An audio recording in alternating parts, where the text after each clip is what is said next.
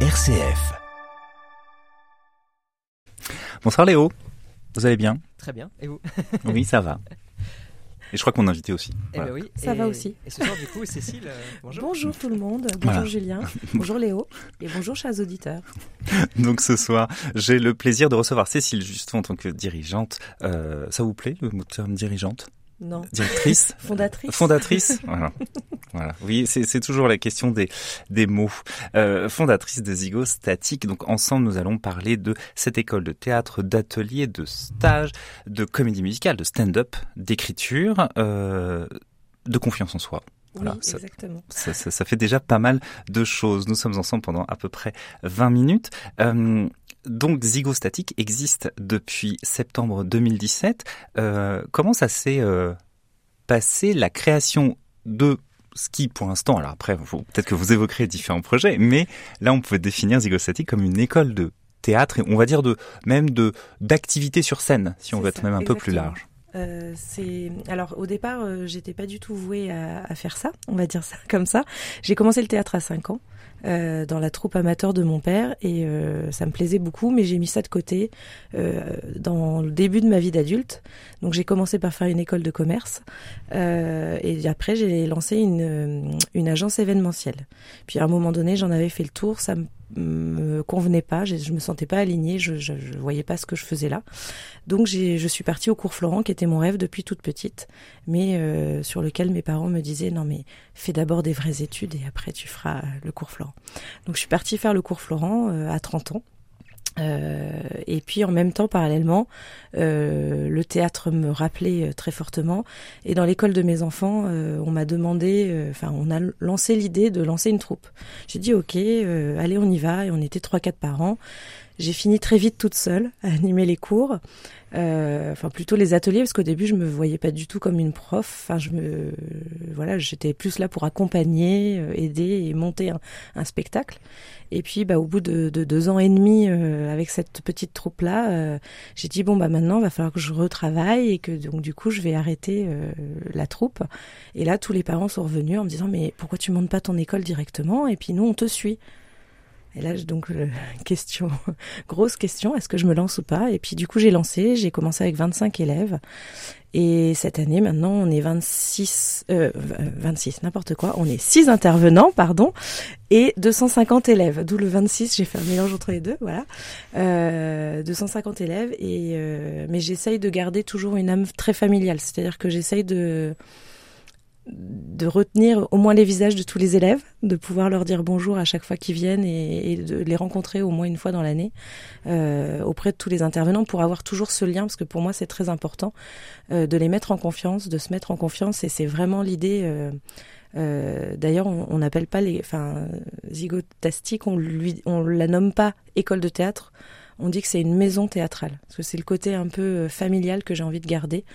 Et, euh, et, on travaille dans la bienveillance. Que nous, notre but, c'est pas forcément de faire des acteurs, euh, sans doute des artistes, parce que je pense que tout le monde peut être artiste euh, et, et, artiste au fond de lui. Et donc ça, c'est important de le garder. Mais c'est surtout d'avoir euh, des enfants qui s'épanouissent, des adultes qui s'épanouissent, qui s'ouvrent, et donc de pouvoir leur donner cet outil en fait de, de, de développement personnel et de confiance en soi. Voilà. Alors, c'est, ça prend des formes différentes, euh, puisqu'il y a déjà donc le principe, ce que vous disiez, le principe d'atelier. Donc là, Oui. il y a différentes, euh, des tranches d'âge, bien évidemment, parce que pour que ce soit un Tout peu plus fait. simple dans la cohésion. Euh, sur des groupes, parce qu'on est sur de 4 à 10 ans, mais il y a aussi après les adolescents, il y a aussi les Oui. adultes. Ça, ça représente des groupes d'à peu près combien de personnes? Alors pour les petits, on a donc des, les groupes 4-6 ans, c'est 8 maximum. Euh, et après, on a les 6, 8, 8, 10, euh, où là, on va être 12 maximum. Et après, chez les ados, c'est monté un petit peu cette année parce que des couacs de d'agenda ont fait que j'ai eu énormément de demandes sur les collégiens. Donc on est monté jusqu'à 16.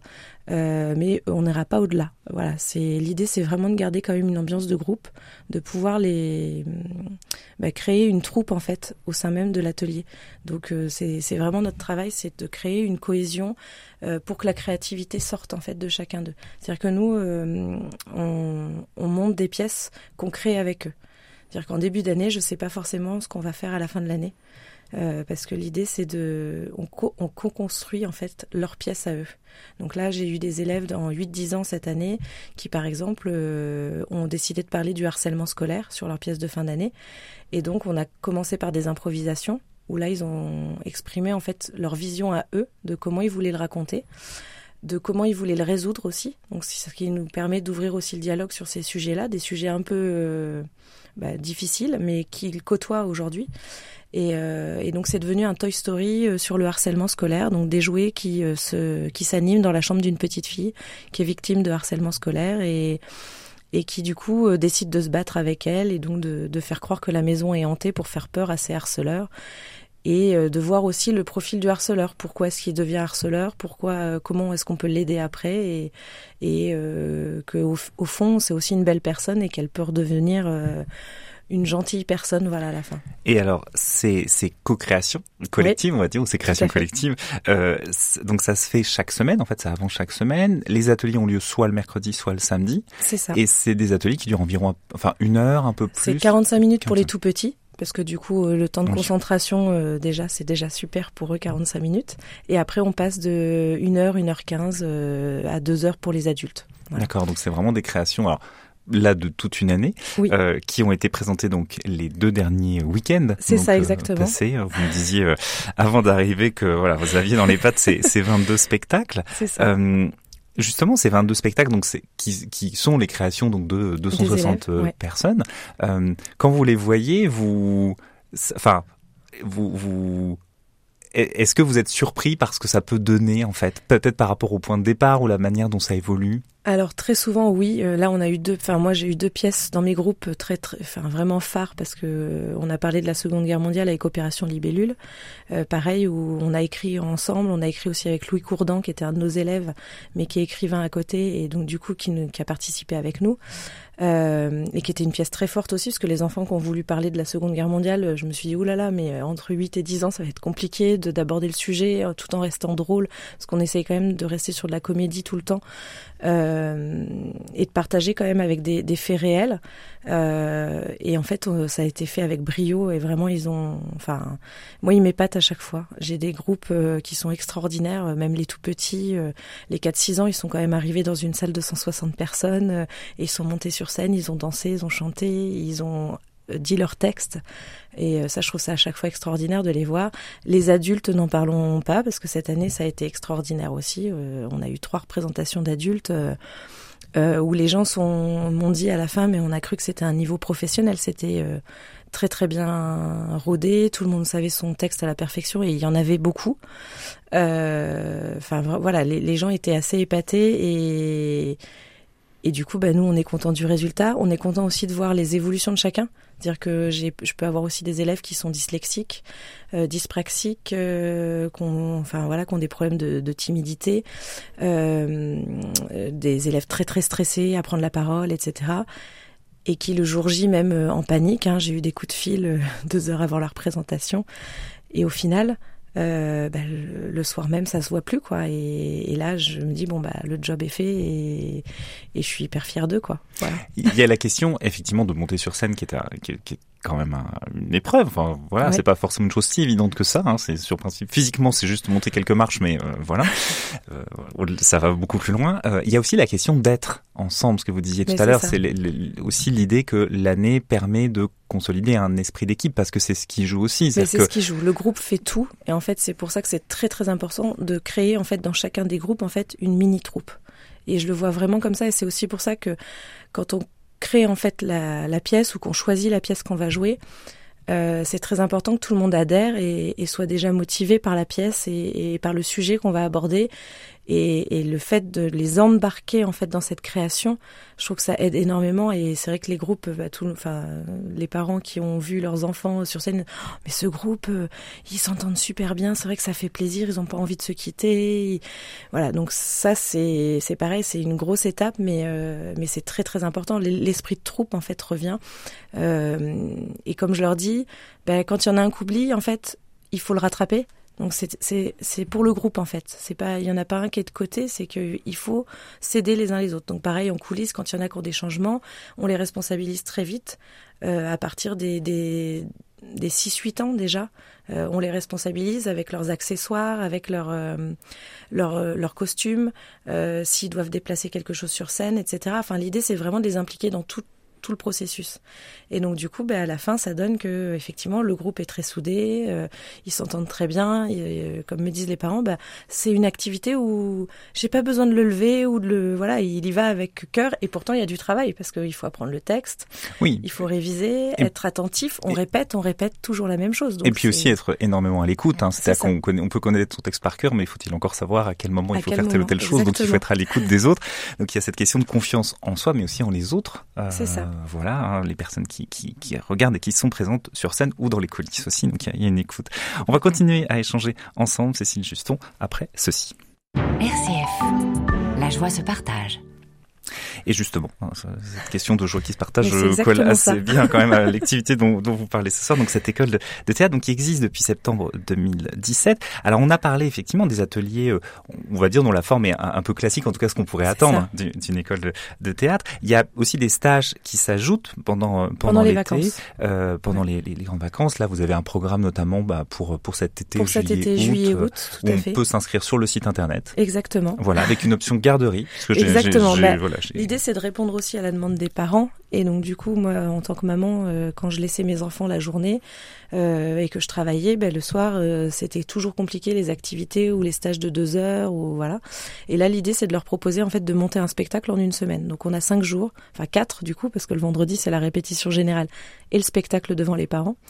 Euh, donc ils ont quatre jours pour monter un spectacle sur une thématique en fait en fonction des semaines.